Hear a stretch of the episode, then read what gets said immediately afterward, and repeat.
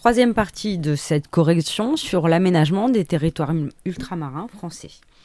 Je vous avais demandé, donc euh, les troisième quatre, en dernier lieu, de compléter euh, euh, la synthèse, le bilan de cette leçon, ce qui vous permettra, ce qui vous servira donc de leçon à apprendre.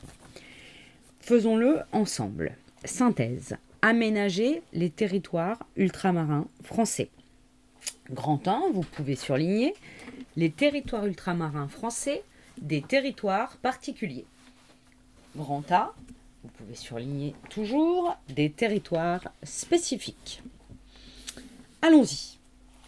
Dispersés dans les océans Atlantique, Indien et Pacifique, dispersés dans les océans Atlantique et Indien et Pacifique, je ne doute pas que vous aviez trouvé ce mot, les territoires ultramarins sont des territoires insulaires. I-N-S-U L-A-I-R-E-S sont des territoires insulaires, c'est-à-dire des îles, à l'exception de la, de la Guyane. G majuscule U Y A N E. Ce sont des territoires très éloignés de la métropole. Hein, éloignés et L-O-I GNES de la métropole. Ce sont des territoires très éloignés de la métropole, hérités de l'histoire coloniale. Hein. C'est-à-dire que c'est historiquement des territoires qui ont été des colonies. C O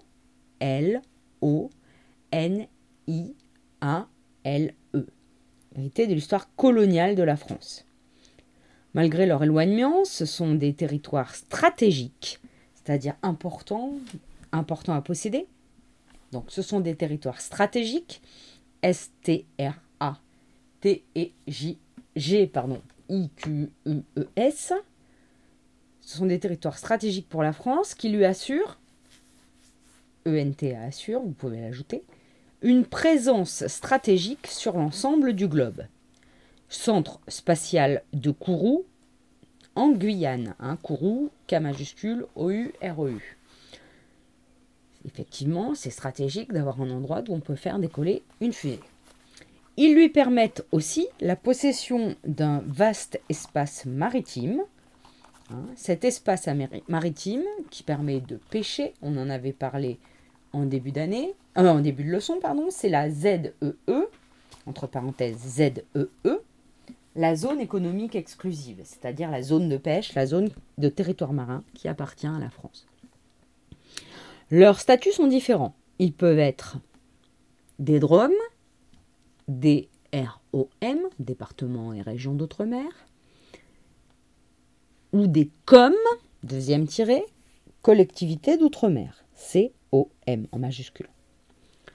Autre statut, hein, les autres euh, territoires ultramarins euh, qui ont d'autres statuts sont les terres euh, antarctiques australes françaises, la TAF, la Nouvelle-Calédonie et Clipperton. Grand B. Des contraintes particulières. On surligne.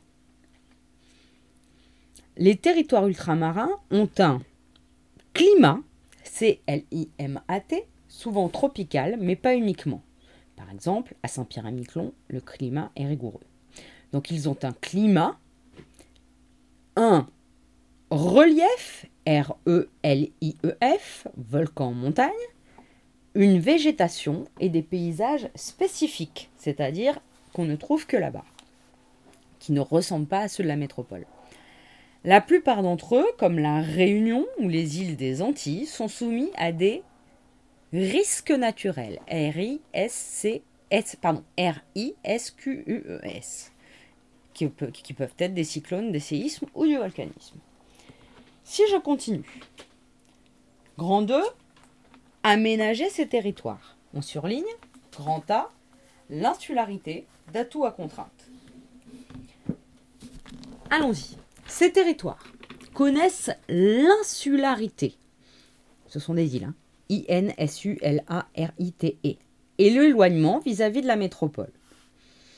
L'insularité peut être un atout pour le tourisme.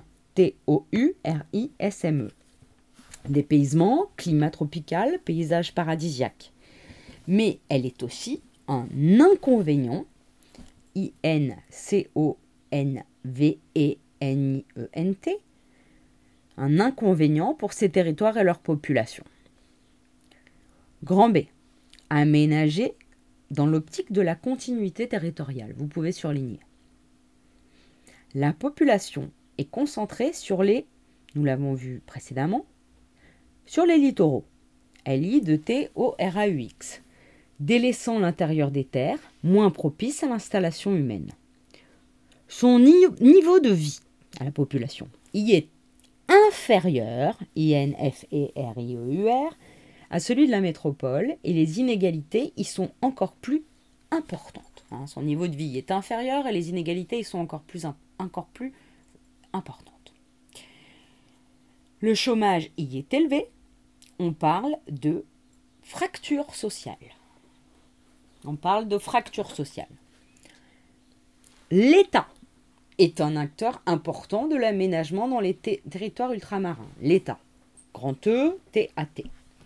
Il a souvent fait le choix d'orienter l'économie de ces territoires vers le tourisme littoral ou les cultures spécialisées. Il a souvent fait le choix d'orienter l'économie de ces territoires vers le tourisme littoral ou les cultures spécialisées selon les territoires. Bien souvent, ce choix a entraîné une dépendance économique de ces territoires au tourisme. Dépendance. D-E-P-E-N-D-A-N-C-E. Qu'est-ce que ça veut dire? Faisons une parenthèse.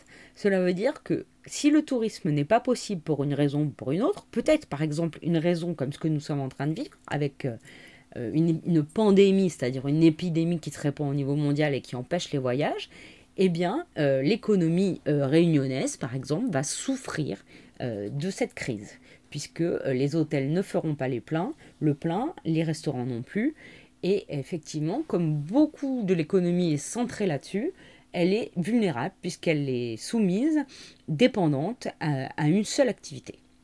Je reprends. L'appartenance de ces territoires à l'Union européenne renforce le principe de continuité territoriale.